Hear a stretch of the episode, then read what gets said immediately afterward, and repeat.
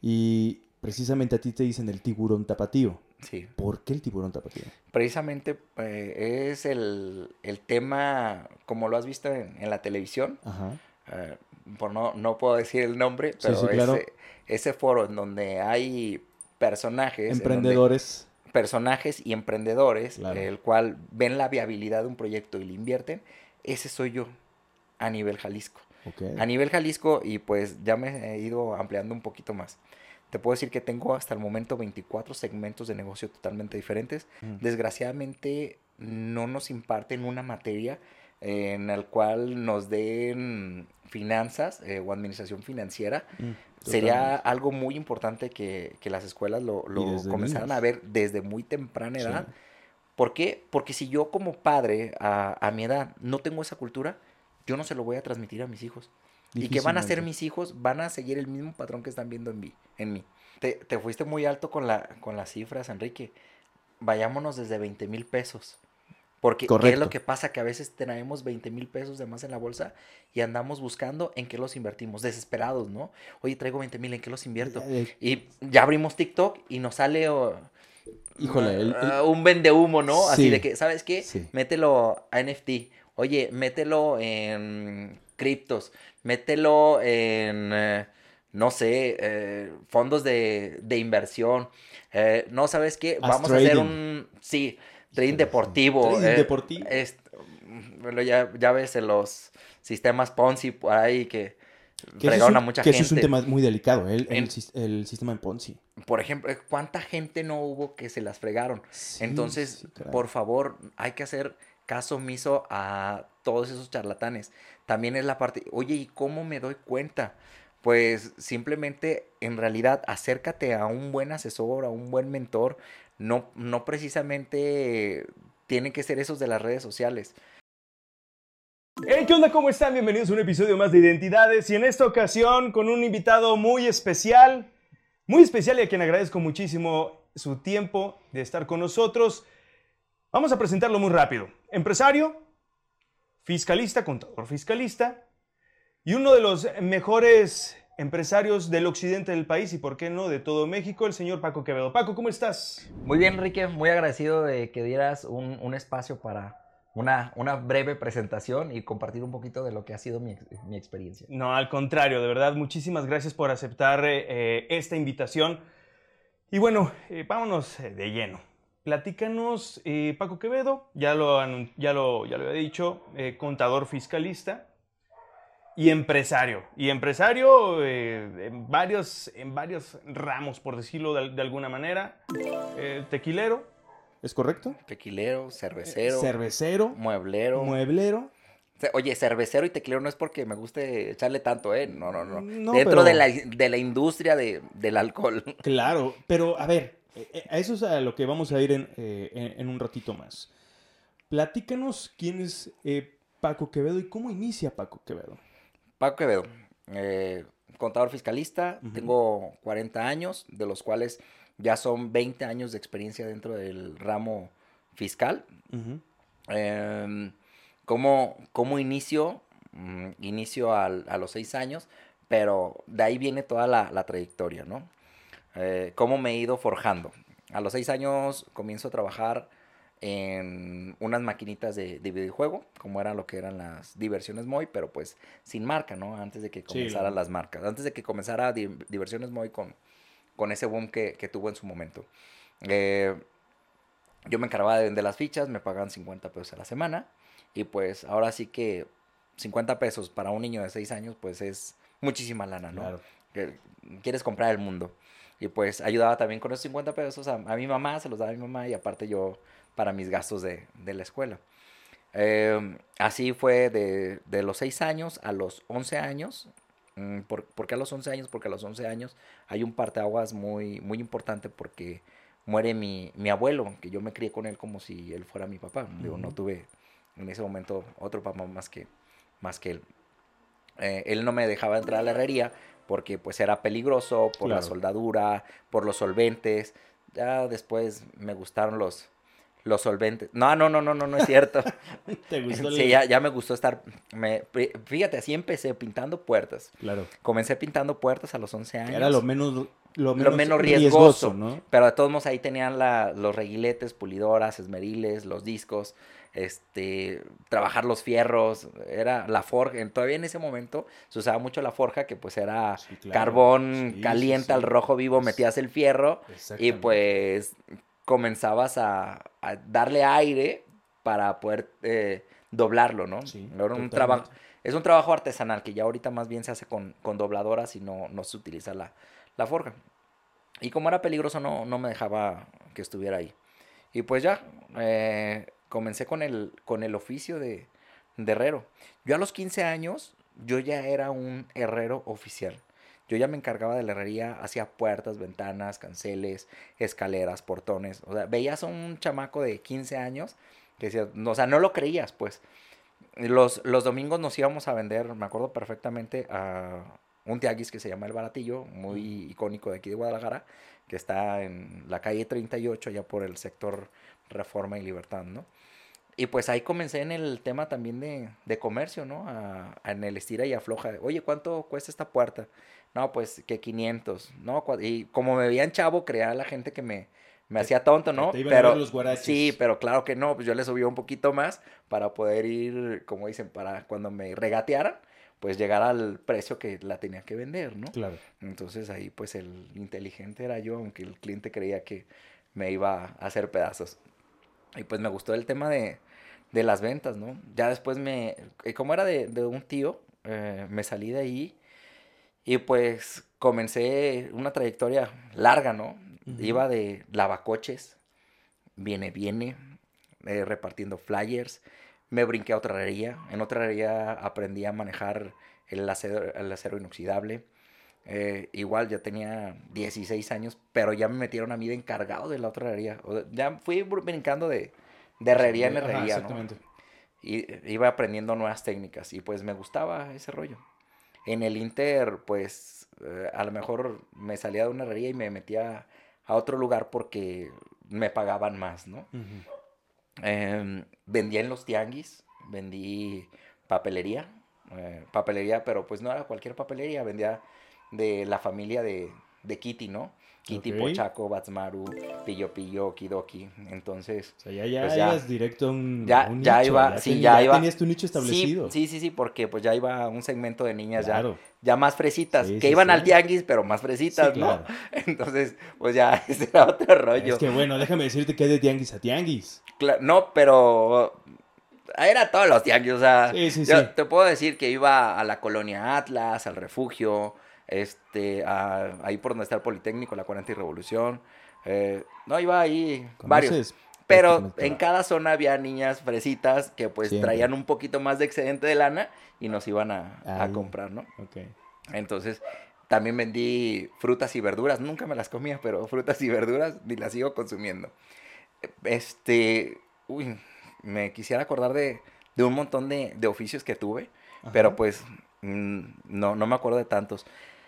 Me encantaba comer pizza, fíjate. Siempre me ha encantado. Es a la fecha que me siguen encantando comer la- las pizzas. Ya que va mi comentario. Porque también el primer emprendimiento comenzó en una pizzería. Yo trabajaba en una pizzería en la zona del Vestir Medrano, en la Ajá. 60 y Medrano. Y ahí trabajaba. Primero entré eh, haciendo pizzas porque pues tenía 17 años, no tenía licencia, nada más que la de Dios. Y pues si sufría algún accidente, el dueño pues Sí, iba claro. a tener una Sí, repercusión no, bastante no grande. iban a hacer cargo. Entonces pues comencé haciendo pizza, dije pues de aquí soy, diario voy a comer pizza. Yo encantado, ¿no? Ujú. Después, este, me quería ganar un poquito más, me metí de repartidor, porque pues ahí eran propinas, también Propinas. para mí, y, dije, y esas iban al 100% para mí, no las Sí, repartía. claro. Y pues ya iba también de, de, de repartidor. Al poco tiempo, poco mucho tiempo, este, ah, sigo ahí en la, en la pizzería, entro a la facultad de, de contaduría y pues no, no me acuerdo en, en qué momento, no, no sé cómo estuvo ahí, que yo ya me quedo con la, con la pizzería, la iba a vender el, el dueño, la, tra- la iba a traspasar, pero ya me quedo yo con ella. Yo ya sabía el tejimaneje de la pizzería, al derecho y al revés. Pero, El- perdón, pero tú para esto ya tenías eh, ahorros, ¿no? Digo, para comprar una Ya, ya, pizzería. ya, ya tenía, ya tenía O ahí sea, si- ahorro. si- ¿Siempre tuviste esta, esta cultura del ahorro? Sí, desde sí, niño? sí, sí, porque siempre quería tener dinero en la, en la bolsa, Ajá. porque era medio coqueto, ¿no? Entonces tenía que invitar a, la- a las niñas que la nieve, un este, a salir. Entonces siempre me, me gustaba andar bien vestido, este, bien vestido dentro de mis posibilidades. Sí, claro. Porque no era de que compraba ropa de marca ni nada extraordinario. Dentro de lo, de lo que se me viera bien, pero acorde a, a mis posibilidades, ¿no? Entonces iba haciendo un guardadito, un guardadito, un guardadito. Y pues ya llegué a un acuerdo con el dueño de la pizzería y pues me quedo con ella, la, la traspasa. Él se tenía que ir fuera de aquí, le dieron un puesto grande.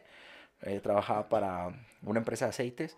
Tuvo que irse creo que a Coahuila, no, no recuerdo. Y yo me quedo con ella. Afortunadamente entro a la facultad de contaduría.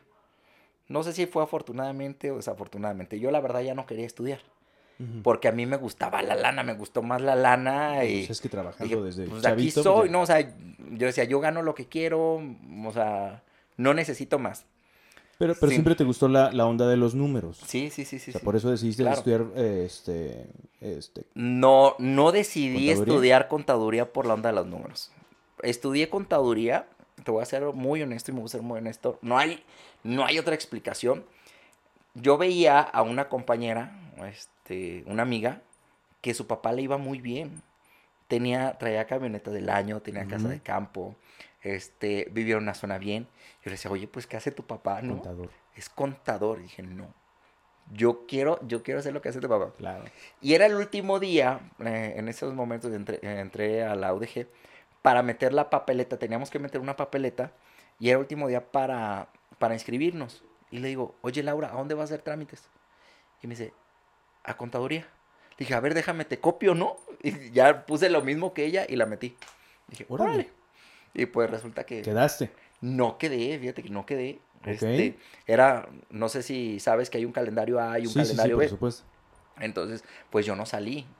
Pero al siguiente dije, no, qué bueno, porque a mí me gusta la lana, ¿no? Si quería seguir generando. De donde de repente me, me hizo falta una décima para entrar. Yo, bueno, pues ni hablar. Así lo dejé.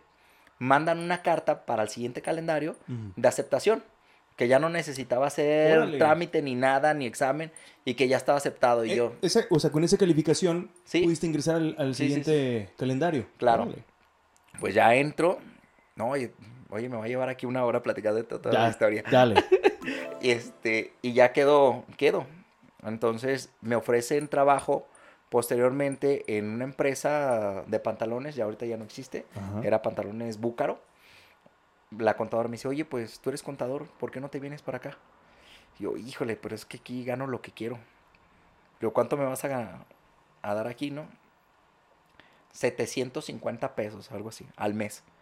Espérame, pues yo aquí gano 6 mil pesos al mes mínimo. Tú ya eras dueño de, un- de la pizzería. Sí, Ah, entonces le digo, yo gano 6 mil pesos mínimo al mes y tú me estás diciendo que me va a ganar 750 al mes, pues no sé qué estaba pensando, Aceptaste. pero sí, lo analicé y dije, aquí en la pizzería ya no voy a, no voy a aprender nada más. Llevo la parte administrativa, eh, llevo lo contable, pero pues no me va a dar más, sí me está dando dinero, pero no es lo que quiero. No querías eso, o sea, que, No. que querías eh, aprender. Dije, ¿con, cuán- ¿con cuánto es lo que necesito para, para mi día a día y para ir a la escuela? Porque no necesitaba otra cosa. Y pues sí, dije, pues va. Y me metí ahí con, Wow. ahí con, con mis, Miroslava Bucaro, eh, ganando mis 750 al mes. Fui aprendiendo, aprendiendo, aprendiendo. Ya después el asesor fiscal me, me dijo que si no me iba con él. Y pues ahí es donde comienza todo este tema El tema de fiscalista. de el fiscal. mm, que, que fue lo que mm, no me gustaba, que la demás gente no trabajara y pues yo era muy rápido. Yo era de que, a ver, ponte, me decían, ah, ponte a ser personas, eh, un régimen que había, ¿no? Eh, personas físicas que eran repecos. Y me ponía, pero de volada, ta, ta, ta, ta, ta, ta, ta. Lo, lo que otros hacían en una semana, yo lo hacía en un día, ¿no? Y así me decían, oye, no, no hagas eso, o sea, nos estás quemando. O sea, nos, nos, vas a- nos van a regañar, ¿no? Y yo, pero pues, ¿por qué? Pues, o sea, yo soy así. Y yo era para que me pasaran más chamba, para, para conocer más. A ver, ya tengo esto, ahora pásame personas físicas. Y en friega, "Ahora ya tengo esto, ahora pásame esto, enséñame a hacer esto. Y comencé a aprender un poquito más. Eh, resulta que, pues ya con el transcurso de los años, pues ya me hacen encargado de- del despacho. Eh, luego se asocian. Luego los socios eh, tienen unas discusiones por ahí. Yo ya me hacía cargo del despacho al 100%. A mí me tocaba hacer negociaciones, contactos, tocar puertas. Y digo, pues ellos me dejaron prácticamente solo. Y pues, como decimos coloquialmente, ráscate con tus propias uñas, ¿no? Y pues eso fue lo que, lo que hice, abrirme puertas, de a- adquirir conocimiento. Y pues era, tengo una frase ahorita que dice, hay que buscar el cómo sí con responsabilidad y compromiso. ¿Por qué? Porque como a mí no me ayudaron, yo tuve que, que buscarle cómo, o sea, yo no podía llegar al despacho y regresar. Ah, ¿sabes qué? No puedo hacer esto, Ajá. y no puedo hacer esto. Me mandaste a hacer esto y no, no podía llegar yo con las manos vacías. Siempre que me mandaban a, a dependencia- dependencias de gobierno, bien sabes tema de burocracia o de que, ah, ¿sabes qué? No, pues ahorita no, no se puede. O se fueron a desayunar, o te ponen, mañana. te ponen mil excusas. Entonces yo tenía que buscar cómo si, cómo me ganaba la gente, eh, qué era lo que tenía que dar ese extra para hacer que las cosas se ejecutaran. Porque era una pérdida de tiempo que yo no podía llegar a la, a la oficina, como te digo, y no, sabes qué, no pude. Y es algo que siempre me ha caracterizado, no, no quedarme de, de brazos cruzados. Y así seguí. Siguió transcurriendo el tiempo. Ya después eh, puse, estaba el despacho en el que trabajaba y yo puse mi despacho. Yo les dije, ¿saben qué? Voy a poner mi despacho aparte. Mm, Si no, si tengan eh, algún inconveniente, no. Entonces trabajaba en los dos. Me hacía cargo del despacho en el que trabajaba. Y ya te habías a- y independizado. aparte yo tenía mi despacho. Ok. Y pues fui agarrando clientes interesantes. Hay una canción que, que dice que va a comprarse una casa grande cuando gane su primer millón, ¿no? La de Sí, claro. Vacilos. claro. Y yo cuando gané mi primer millón en mi despacho, porque donde trabajaba no, no lo iba a ganar, ¿no? Gano mi primer millón. ¿Y qué crees que hice con mi primer millón? ¿Lo reinvertiste o compraste ¿Qué, tu qué- casa? qué es lo que hace la gente cuando adquiere una suma grande de dinero? Híjole, lo, lo que hace la gran mayoría gastarlo, yo creo. ¿no? gastarlo. Eh, no, no ve la manera de invertirlo. Entonces, primero es, ah, vámonos de viaje. Ah, vamos a comprar celulares, vamos a comprar pantallas, vamos a comprar autos. Entonces, pues dije, me costó muchísimo trabajo ganarme el millón de pesos. Hay que reinvertirlo. ¿Qué fue lo que hice? Dije, primero hay que parecer para poder ser. Entonces, si yo quiero que la gente crea que soy un gran fiscalista, primero tengo que parecer que soy. Sí, fui a comprarme un auto de alta gama, un auto premium, porque dice, con este auto, lógicamente, Como voy a me ven, me impactar tratan. al cliente. Desgraciadamente estamos en una sociedad que es así. Fui a comprarme trajes hecho a la- hechos a la medida, pero y me fui a meter a una a una maestría en una de las mejores escuelas. Lo invertí en mi persona. No lo gasté. Entonces comencé a agarrar relaciones con, con gente de ya más alto nivel. Claro. Ya tenía citas y yo llegaba en mi auto rojo fuego despampanante de marca premium. Llegaba con un traje hecho a la medida, con un buen portafolio. Y sí, como nos ven, nos tratan. Sí. Me veían que realmente parecía el fiscalista que yo decía ser y me daban la chamba. Y así fui creciendo. Al cabo del tiempo, pues fui teniendo contactos más grandes, clientes más grandes, hacía mejor sinergia. El dinero llegaba Fue cada vez, pues más rápido, ¿no? Y de, de muchos lugares. Puse un, pues una banque- puedo llamarlo como banquetera. Este, hacíamos catering, eh, Sí, claro. banquetes para, para eventos. Mm, me fue súper bien, después ya, ya lo quité. O sea, comenzaste a, diversificar tu dinero, ¿no? O Sí. sea, estabas con este despacho, ya eh, obviamente empezaste a traer estos clientes eh, bastante potenciales y de ahí fuiste eh, reinvirtiendo eh, ese dinero en otros, en otros ramos, ¿no? Claro. En, en otra especie de negocio, vaya. Sí, me, del mismo dinero que me, me salía, también comencé a prestar dinero. Hice un esquema para, para préstamo. Wow. Van a decir que soy usurero, ¿no? Pero comencé a prestar ese dinero. Había un, un amigo, un gran amigo de Totonilco, que, por ejemplo, él me prestaba lana y me la prestaba con el 1%, ¿no? Ok. Y yo lo prestaba con el 3%. el 3%. Entonces, yo ya traía ahí un, un, un remanente todavía más grande. Y lo volví a reinvertir y volví a reinvertir y volví a reinvertir. Y ya iba viendo qué me iba dejando, iba poniendo más, más negocitos, ¿no? Y pues estaba, estaba padre. Wow. Y pues ya, ya tengo rato invirtiendo en, en algunos negocios que pues se han hecho bastante rentables. Digo, y, y eh, ahora eh, eso te permite invertir en, en negocios que ya son tus gustos, ¿no? O sea, a lo que eh, quiero, quiero llegar con esto es, por ejemplo, supongo que el tequila. Me gusta el tequila, ¿por qué no pongo no, una tequila? no, ¿O, no. o cómo es que no es porque esa me guste el tequila. Ajá. ¿Qué es lo que sucede? Hay cosas que hay que tenemos que analizar el mercado. Mira, digo que las oportunidades solamente se dan Una una, sola vez en la vez. vida y cuando pasa el tren de las oportunidades tienes que subirte. Si no te subes, te agarras y no lo sueltas, se te va a ir. El tema del tequila salió en... con los cuates. Eh, estábamos en, ahora sí que echando tequilita. Tequileando. Y yo dije, pues bueno, ¿por qué no, no saco yo mi tequila? Ah, porque espérame, antes de eso, yo tenía un programa que se llamaba Asando y Pisteando. Órale. Entonces era de asado y estar pisteando.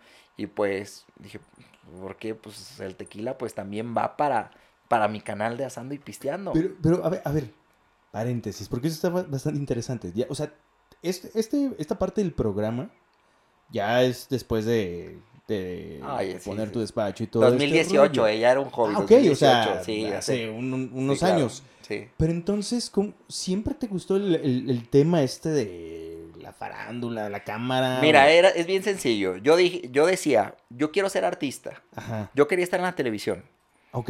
Nada más que pues mis posibilidades económicas no daban. O sea, era de que mi mamá me decía, a ver, hijo, no, no, no, no. Ponte a estudiar algo que realmente te va a dejar. Ok. Te- o sea, y pues, no tenemos la capacidad económica para que te metas a, a ciencias de la, de la comunicación y todo ese rollo. Pero yo me veía haciendo televisión, yo Qué me veía buen- de actor, ¿eh? Qué bueno que no estudias ciencias de la comunicación. Yo me veía de actor, este, porque yo estaba en teatro en, en la, en la prepa y la verdad era muy buen actor. Dije, yo no, yo quiero ser, quiero ser actor. Entonces, pues no, no se dio. Órale. Pero ahorita es en donde, el momento en donde estoy detrás de una cámara, estoy transmitiendo conocimiento, propuestas. Y cuando comencé a hacerlo de asando y pisteando, Ajá. O sea, ya yo era bien pro, o sea, traíamos equipo y todo. Sí, sí, sí. sí. Traía muy buenos seguidores. Todos los miércoles transmitía a las 8 de la noche. La gente ya estaba ahí esperando. Y era uh, cumplir mi sueño, ¿no? Sí, claro. Y, pero ahora sí digo, qué bueno que no me metí a estudiar ciencias de la comunicación, porque ahora tengo la posibilidad de tener mi equipo de producción y estar Totalmente. detrás de las cámaras, ¿no? Claro. Y poder compartir experiencias. Ok, y, y ok, estabas, bueno, ahora, sí regresamos, estabas en el programa Sando y Pisteando. Y ¿Cómo nace el- la El- idea de tener el tequila? el tequila, pues fue precisamente que estábamos tequileando Ajá. y yo decía, quiero un producto que llegue a, a todos lados, ¿no? ¿Me puedes decir en qué parte del mundo no se vende el tequila? No. En to- en todo el- el no mundo, conozco un país que no. En todo no el mundo se tequila. vende el tequila. Claro. Hay cosas que no van a dejar de, de consumirse a nivel mundial. Y hay que ir viendo las necesidades del mercado. Hay cosas que no, como por ejemplo, y desgraciadamente son todos los vicios, ¿no? O sea, estamos hablando del tabaco, aunque ahorita hay una regulación tremenda, no se va a dejar de consumir. No se va a dejar de consumir. El tequila, la cerveza, el dinero, nunca va a haber eh, una satisfacción al 100% de dinero. Claro. Es por eso también que tengo una financiera. Eh, entonces dije, pues quiero un tequila, pero un tequila que refleje negocio. Eh, no, hay un, no hay un tequila que lo veas y te refleje ese tema de, lo digo, de cerrar tratos, ¿no? Y ese es mi eslogan. Es, se dice, cerramos el trato. Yo decía, ¿qué le regalo a uno de mis clientes que lo tiene todo? Tengo clientes muy grandes y ellos se pueden comprar lo que sea. Totalmente. Le puedo regalar una botella de 5 mil, 10 mil, 15 mil pesos, pero ellos se la pueden comprar. Entonces quise hacer algo simbólico. Entonces hice una, una botella que refleje el tema de, de finanzas, se llama el financiero, Ok. es el tema de business. Eh, la etiqueta es como si fuera un dólar, la tapadera es como si fuera una, una moneda, y mi eslogan es, es cerramos el trato. Y se llama el financiero, ¿no? ¿Por qué el financiero? Porque también tengo una maestría en finanzas. Ujú. Y pues llega el tema, sí va a un nicho muy específico que es el de, el de negocios. ¿Cuántas veces no decimos esa palabra? Oye, cerramos el trato. Y De- cierras. De, sí, desde el muy abajo a- hasta extractos mu- muy, altos, ¿no? Sí, No, claro. sin hacerlo de una manera despectiva, desde el tema Godín hasta el tema mm, de, de empresarios Muy grandes. alto nivel, claro. Sí, oye, vendemos un celular, ¿no? Oye, te lo doy en 15 mil pesos. ¿Sabes? Cerramos el trato, sí, pues, ahí te va una, una botella para cerrar el trato. Y así es como lo, lo he venido manejando y se ha estado comercializando. Lo vendemos en boutiques muy, muy selectivo y pues en el tema de exportación.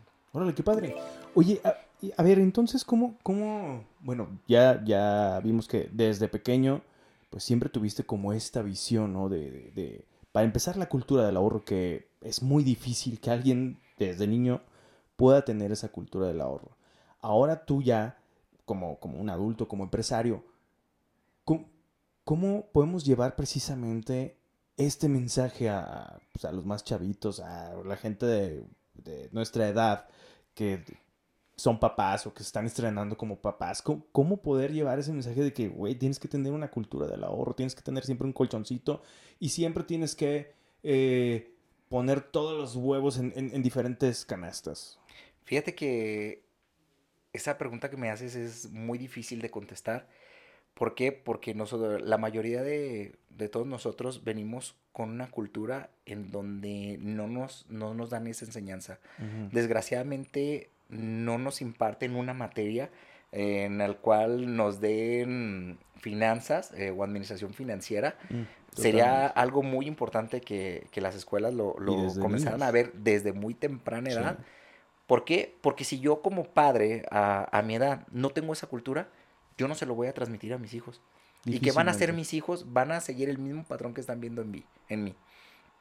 Entonces, pues es más, más bien ir concientizando nosotros como adultos, como padres, de ir viendo de qué manera nosotros le damos el ejemplo a nuestros hijos, ¿no? Claro. Porque mm, tiene que ir, ahora sí que tiene que, que nacer de nosotros mismos. Es como te decía, eh, cuando nos llega una lanita extra, ¿qué hacemos? Luego, luego, ah, ¿saben qué? Eh, vámonos de vacaciones, vámonos este, de, a comprar, vámonos a, a querer tener esos lujos que realmente a lo mejor no estamos en, en el momento para poder otorgárnoslos, ¿no? Claro, que En- y que creemos, ¿no? Que, que tenemos este, la solvencia para hacerlo, pero realmente no, porque ese dinero se va a ir así. Así es, y porque muchas veces también vivimos del crédito. Claro. Entonces, por eso te digo, no tenemos una cultura financiera como para poder transmitírselo a nuestros hijos. Entonces, primero nosotros tendríamos que irnos educando en esa parte.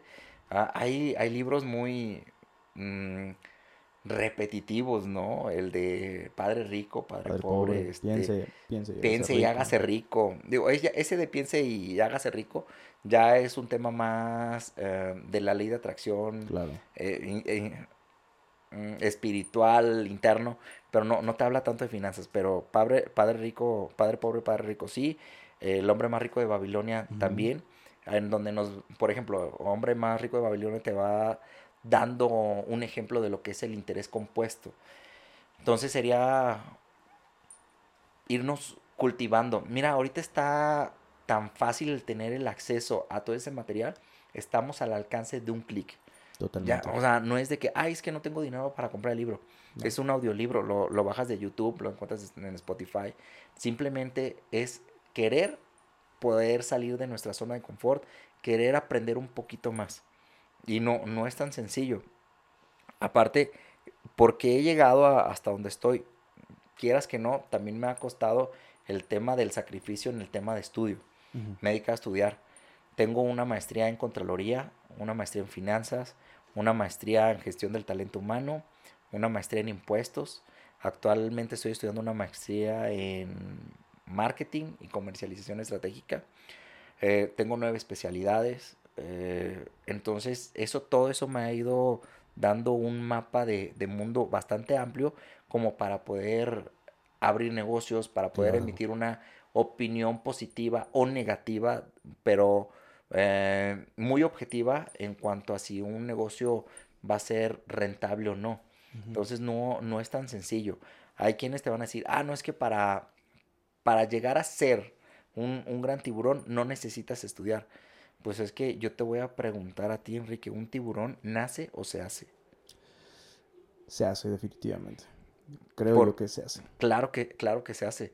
No, puedes nacer en, en cuna de oro y sábanas de seda, pero más sin embargo, si no tienes un buen tutor, un buen acompañante, un buen mentor, va- vas a ser un papanatas, ¿no? Con dinero, pero papanatas. Tocaste, to- tocaste un- una palabra muy clave, el tiburón.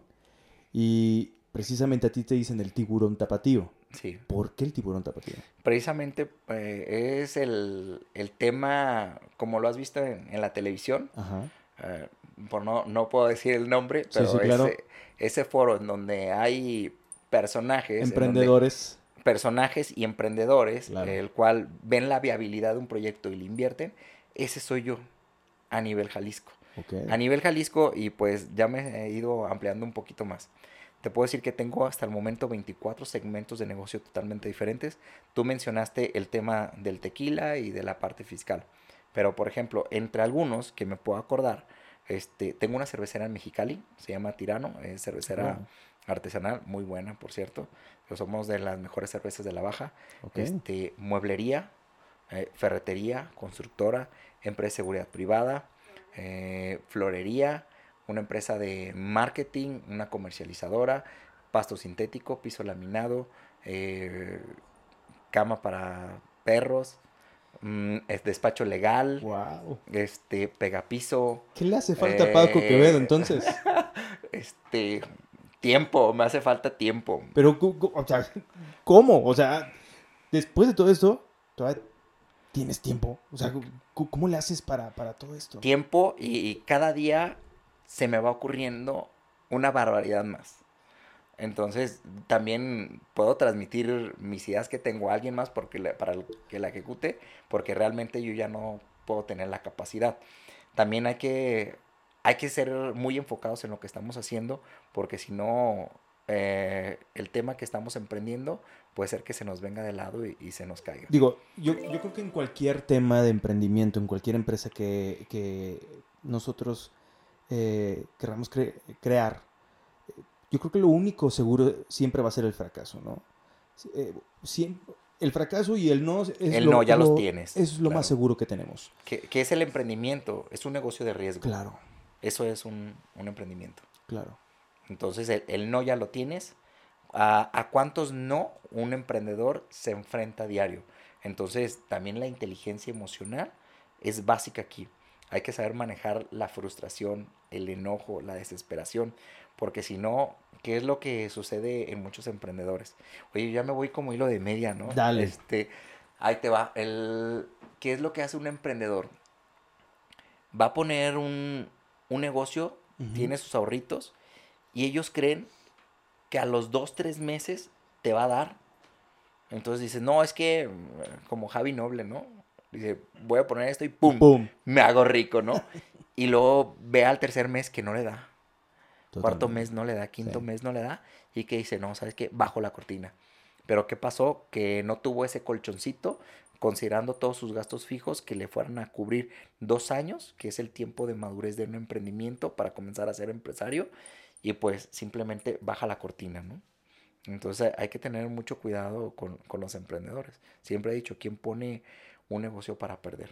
Pues Nadie. absolutamente nadie. Nadie. Hay que, hay que tener una visión periférica. Todos los negocios cuentan con un común denominador. Eh, vayas a poner lo que quieras, eh, un despacho, ya sea de arquitectos, fiscal, legal, de marketing, ya sea que vayas a comercializar un producto, todos llevan un, un común denominador y no precisamente es la lana.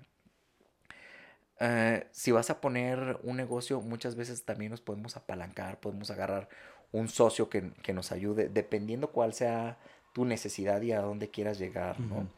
Hay socios que pueden ser estratégicos, que puede ser el que te pone la lana, o hay un socio estratégico que no te va a poner lana, pero te va a poner la visión, te va a dar dirección, te va a ayudar a, a tener el enfoque.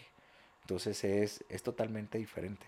Hay que saber tú como emprendedor qué es lo que quieres y a dónde quieres llegar. Más bien eso es lo que, lo que nos tenemos que ir planteando. Y que, eh, pues com- como bien lo comentas, es uno de los errores más comunes del emprendedor, ¿no? Eso, eh, el, el creer que en, en poco tiempo, eh, eh, ese dinero invertido, ese tiempo invertido, en poco tiempo les va a dar. Digo porque así me pasó. Sí. Yo fui un emprendedor así que em- quiso emprender algo, poner un negocio, tres, cuatro meses, y bye, pero no tenía el conocimiento que tú, que tú mencionaste, ¿no? No tenía el conocimiento de finanzas, que también es un error gravísimo el no tener por lo menos las finanzas básicas eh, para, para abrir un negocio. Eh, eh, mi- en mi caso fue una cremería que eh, nada más porque yo sé que ahí venden quesos buenos este, en, en un pueblo en Tototlán. Este, Riquísimos. Exactamente, entonces dije, no, y si traigo quesos de Tototlán, pues a lo mejor en esta colonia va a pegar. No, brother. No. Y luego, dependiendo de cómo pongas tu emprendimiento. A lo mejor, si vas a comercializar lácteos y lo haces desde tu casa, bueno, ahí ya te estás ahorrando la luz, te estás ahorrando el teléfono, la renta. Pero ya lo quieres llevar, fíjate, a lo mejor tu emprendimiento sí funciona bien. Pero ¿qué pasa cuando ya quieres brincar al siguiente nivel? Ya buscas un local, ¿no? Sí, claro. tienes un local ya con refrigeradores industriales, vas a gastar más luz, vas a tener que pagar una renta, teléfono, alguien que te esté ayudando ahí, aunque sea el tema de, de recibir mientras tú te vas a entregar, o no sé si vas a encontrar a alguien que te esté repartiendo. Ah, también necesito eh, equipo de reparto. Eh, bueno, pues si es un local, necesito sacar una licencia municipal. Bueno, pues también tengo que darlo de alta en Hacienda, tengo que pagar impuestos. Y bueno, se vuelve una Un serie de sí, requisitos claro. que ya el emprendimiento ya no te dio para poder se- seguir solventando los gastos. Y es algo que no nos ponemos a ver. Entonces también es analizar esa parte. Mi emprendimiento, es- está mal que yo lo diga así, ¿eh? por el tema fiscal, pero le sigo dando en donde estoy o me salgo de, de, del establec- de mi casa o donde lo estoy produciendo y ya me voy a la formalidad. ¿Cuánto me va a costar eso? Preguntaba una, una persona ahí en la conferencia de, de con uno de los tiburones, ¿no? Ajá. Oye, y si yo me si yo me salgo de ¿qué vendía ella? Bizcochos, me acuerdo perfectamente. Ah, sí, claro, sí, Sí, sí. ¿te sí. acuerdas? Sí, Estabas por ahí, supuesto. dice, Oye, pero si yo me salgo de la de Y- mi casa y ya pongo un lugar, me dice, ¿cuánto me costaría? Pues no sé, pues imagínate, ¿cuántos empleados tienes, no? Pues tengo 10. Bueno, tienes 10. Vas a pagar seguro Seguro social, social. Infonavit, 2% sobre nómina, renta, este, vas a pagar este impuestos, ta, ta, ta, ta. Y dice, ya me, me agarra el rato, me dice, ok, ¿sabes qué? Mejor sigo en mi casa. o sea, realmente De hecho, no. yo volteé a, eh, la, la volteé a ver cuando empezaste a decir todo eso y la carita nada más le estaba Sí, no, no, no. Realmente, pues, si no tenemos muy bien definido eso, nos puede pegar y nuestro emprendimiento se va, se va afuera. Y es que te puede ir muy bien. O sea, no dudo que a la señora le, le esté yendo de maravilla. Pero si no tiene todo, eh, todos esos conocimientos, si no sabe qué hay atrás de todo esto, de, de un negocio, digamos, eh, establecido en la formalidad, pues va a pasar eso, ¿no? De que mejor, Claro. mejor sigo así, mejor sigo como Sí, estoy. Sí, sí, Y me evito todo este rollo. Y, y no es que fomentemos eh, la informalidad. No, no, no, por supuesto Simplemente también la gente necesitamos de qué vivir, de dónde generar el recurso para seguir día a día. Entonces, perdón, también cada vez está más complicado el estar consiguiendo insumos que nos mantengan vivos y pues de alguna manera tenemos que sacar, ¿no? Y pues así comienzan los emprendimientos. claro. O- o- oye, Paco, y, y a ver, entonces, eh, para ser ya un poquito más concretos, más, eh, más al grano, vaya, aquel que quiere emprender, uno es animarse, brincarle y salir de la zona de confort. Yo creo que ese es el paso número uno. Perder el miedo. Perder hay el que miedo, perder el miedo y si te da miedo hay que darle con todo y miedo. Sí, El totalmente. miedo nosotros tenemos que controlarlo y no que el miedo nos controle. Precisamente, y, y lo, lo he platicado y lo, siempre lo platico, el no escuchar a la gente. O sea, enfócate en lo que estás haciendo. ¿Por qué? porque la gente te, tú cuentas tu, tu meta que tienes o tu emprendimiento a alguien más y cuántas veces no te pasa de que no, sabes que no te va a funcionar. Comienza con el pesimismo, ¿no? Fulanito ya lo puso y no le funcionó, no le hagas así. A mí me, me dijeron infinidad de veces que el tequila no me iba a funcionar, que había miles de tequilas. Sí, claro, espérame, pero es mi idea. Sí, claro. Entonces, yo, yo sé con lo que me voy- estoy topando y sé hacia dónde voy. Entonces, es, no escuches a los demás. Desgraciadamente, muchas veces el enemigo lo tenemos en casa. ¿Por qué? Porque, le- mira, le contamos a, a los hermanos, a los papás, a, a la misma esposa o al esposo, ¿no? Y- Y, y- te dicen que no va a funcionar. Exactamente. Y que, bueno, vaya, todo mundo y la misma ley de la atracción lo dice, ¿no? No cuentes tus No cuentes, planes. Así es. Pero a lo mejor estamos, pues obviamente en casa, con la familia, y dices, es de toda mi confianza, pues es Sí. parte de mí. Vas y le cuentas y es No. el primero que te dice. Te, te baja la moral. Entonces, Exactamente. Mm, pues en concreto, pues no, no los escuches, ¿no? Este, también no es en base a corazonadas, hay que ser muy objetivos, hay que investigar primero antes de, Claro. de cualquier emprendimiento. El, otra vez, nadie ponemos un negocio para, para perder. Si vamos a poner un, em- un- vamos a tener un emprendimiento, lógicamente ya estamos teniendo un ingreso seguro. Sí. No hay que dejar nuestro ingreso seguro hasta que ese emprendimiento nos esté dando lo mismo que nos esté dando nuestro trabajo seguro. Entonces sí, nos tenemos que salir de nuestro ingreso seguro para salir de nuestra zona de confort para poder hacer crecer el emprendimiento y no estar solventando gastos innecesarios como sueldos que no tenemos para pagar. Que tocaste un punto muy, muy clave también, ¿no? Que mucha gente quiere emprender y a lo mejor le está yendo bien a- al poco tiempo y cree que con eso ya la hizo y deja el todo por el todo y después se da un trancazo por X o Y Claro. razón y resulta que no era como lo esperaba, ¿no? Sí, Y eso es, eso es bastante peligroso y, y creo, que, creo yo que es uno de los errores más comunes de los emprendedores. así es. Paco, voy a hacer un paréntesis. Eh, ahorita mencionaste que ganaste tu primer millón y lo hiciste muy joven. Digo, para empezar, qué bueno porque muchos jóvenes creo que nunca pu- pudimos haber ganado un millón. Pero ¿qué tal con la gente? ¿Qué tal con la gente que a lo mejor ganó sus primeros 100 mil pesos, sus primeros 200 mil pesos? ¿Qué consejo puedes darle a esta, gente que, ok, 100 mil pesos, 200 mil, 300 mil ya es una cantidad, a lo mejor este, moderada, pero que quiere, que está buscando cómo invertir o cómo diversificar ese dinero, cómo hacer esos 100, hacer los 200 y esos 200 hacer los 400. ¿Qué consejo puedes darle? Te, te fuiste muy alto con, la, con las cifras, Enrique. Vayámonos desde 20 mil pesos. Porque ¿qué es lo que pasa? Que a veces tenemos 20 mil pesos de más en la bolsa y andamos buscando en qué los invertimos. Desesperados, ¿no? Oye, traigo 20 mil, ¿en qué los invierto? Eh, Y ya abrimos TikTok y nos sale oh, Híjole, el- el- un vende humo, ¿no? Así Sí. de que, ¿sabes qué? Sí. Mételo a NFT. Oye, mételo en criptos. Mételo en, eh, no sé, eh, fondos de, de inversión. Eh, no, ¿sabes qué? Vamos a hacer un, sí, trading deportivo. trading eh, deportivo. es- bueno, ya, ya ves en los sistemas Ponzi por ahí que, que fregaron a mucha que gente. eso es un tema muy delicado, el, En- sistema de Ponzi. Por ejemplo, ¿cuánta gente no hubo que se las fregaron? Sí, Entonces, sí, por favor, hay que hacer caso omiso a todos esos charlatanes. También es la parte, oye, ¿y cómo me doy cuenta? Pues simplemente, en realidad, acércate a un buen asesor, a un buen mentor. No, no precisamente tienen que ser esos de las redes sociales. No vayas a, a desperdiciar todo tu esfuerzo, porque aunque sean 20 mil pesos, le dedicaste muchísimo tiempo y esfuerzo para poder ganarte eso, para que se los vayas a dar a alguien que realmente no vale la pena. Que simplemente no leemos la- las letras chiquitas en donde tú, tú firmaste y aceptaste que era a fondo perdido, que si no, si no te daban rendimiento, Y lo estabas de acuerdo. Porque te venden muy, muy bonito el esquema. Te dicen, ah, vas a tener el rendimiento, bla, bla, bla, bla.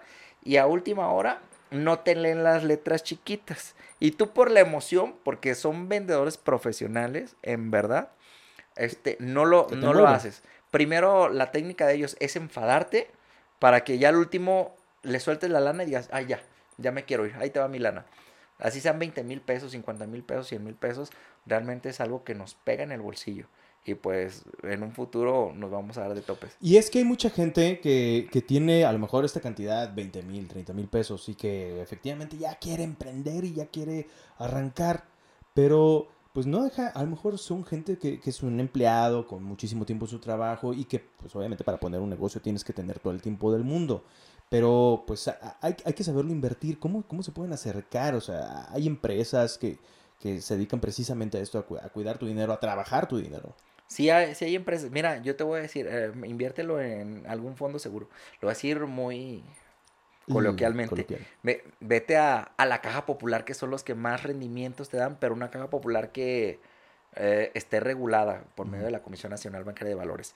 Eh, el banco a lo mejor por, te voy a decir, le inviertes 500 mil pesos y te va a dar 7 mil pesos al, año, al año. Entonces hay que buscar esquemas que realmente nos estén dejando un, poquito más. Nada más que hay que investigar muy bien con qué lo vamos a hacer. Aguas con los vende por eso es lo que yo les digo. Si tú revisas mi, parrilla de, de, mi Instagram, yo no te vendo nada. Al contrario, yo, yo te puedo ayudar a decirte que sí y que, no. Pero yo no te vendo nada porque realmente no vendo nada. A mí me gusta ayudar a la gente. Y dices, oye, ¿y en dónde está el truco? No, pues es que no hay truco porque no te estoy cobrando nada.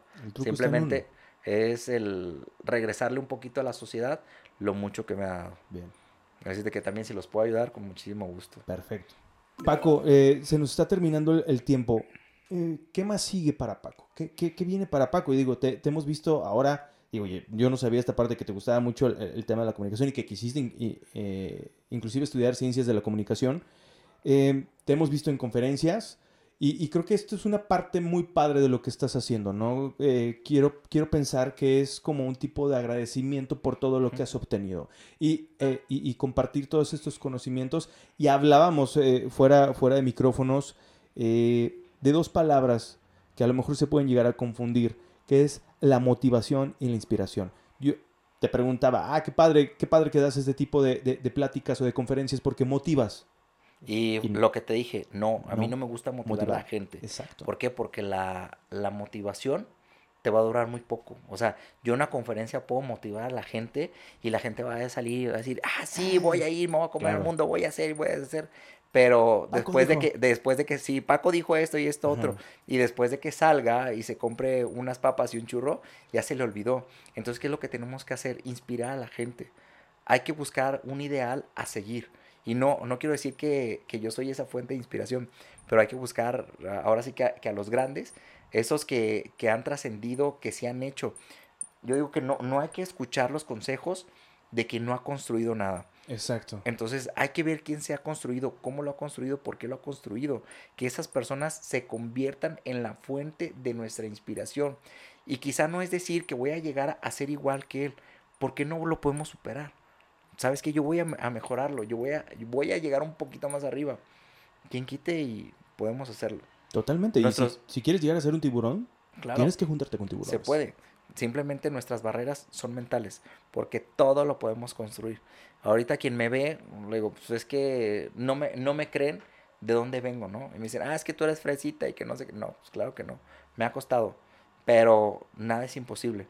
Otra frase que tengo que es de, tus límites no son mis límites, porque me dicen, no puedes, no puedes. Claro que puedo. Claro. El que tú no hayas podido no significa que yo no, voy a poder. Entonces, sí puedo, claro que sí. Paco, ¿dónde te podemos seguir? Me puedes seguir en Instagram, estoy como Tiburón Tapatío. En Facebook también estoy como Paco Quevedo Tiburón Tapatío. Este, en mi página de, de internet está www.tiburontapatío. Este, ¿qué más? Pues ahí. Todas las redes sabidas y por haber, creo que ahí te podemos En, en todas las redes estoy como Tiburón Tapatío. Ah, en mi podcast. En mi ah, tienes podcast, ¿cierto? Sí, tengo un podcast. ah, ya, se me había olvidado, sí, es cierto. Soy Tiburón, ¿no? Soy Tiburón. ¿Quién? Es correcto, también es un, un podcast inspiracional. También entrevistamos a, a mucho tiburón ahí. Este, está en Spotify, está en YouTube. Excelente. Y así lo buscas, soy tiburón. Excelente. Paco, te agradezco muchísimo. La verdad es que eh, para mí y para nosotros fue una plática muy enriquecedora. La verdad es que desconocíamos muchos aspectos. Eh, uno, pues, de, tu trayectoria y dos, de cómo, cómo poder iniciarnos, ¿no? A lo mejor, y, y la intención de esta plática es que eh, pues quien nos vea, quien nos escuche, salga inspirado, no motivado, no motivado, inspirado a, a- a querer emprender, a querer abr- brincar y a querer hacerlo. Si tienes miedo, pues hacerlo con miedo, porque no hay de otra. A darle con miedo, con todo y miedo. Paco, te agradezco muchísimo, de verdad, el tiempo eh, que estuviste platicando con nosotros y pues algo más que desees agregar. No, al contrario, mil gracias a ustedes por hacernos la, la invitación y pues si en algo les puedo ayudar, con muchísimo gusto. Excelente. Señores, pues ya lo tuvieron ustedes, el señor Paco Quevedo, mejor conocido como el tiburón tapatío. Estuvo en este episodio de Identidades. Les recuerdo seguir nuestras redes sociales, arroba KikeBoobs, las dos con K. Nos pueden seguir en YouTube, Facebook, Twitter, Instagram, este, TikTok. Y recuerden que este podcast se transmite obviamente también en Spotify, Amazon Music, iHeartRadio y en todas las redes también que ustedes eh, suelen utilizar. Ahí nos pueden encontrar. Suscríbanse al canal, denle like. Arroba KikeBoobs, las dos con K. Nos veremos en una próxima emisión. No sabemos dónde. Pero mientras agradecemos a la producción, a Iván y a Nacho, que sin ellos este podcast simple y sencillamente no se puede realizar. Así que nos vemos en la próxima. Paco, muchísimas gracias. Al contrario, hasta la próxima, nos vemos, bye bye. Bye.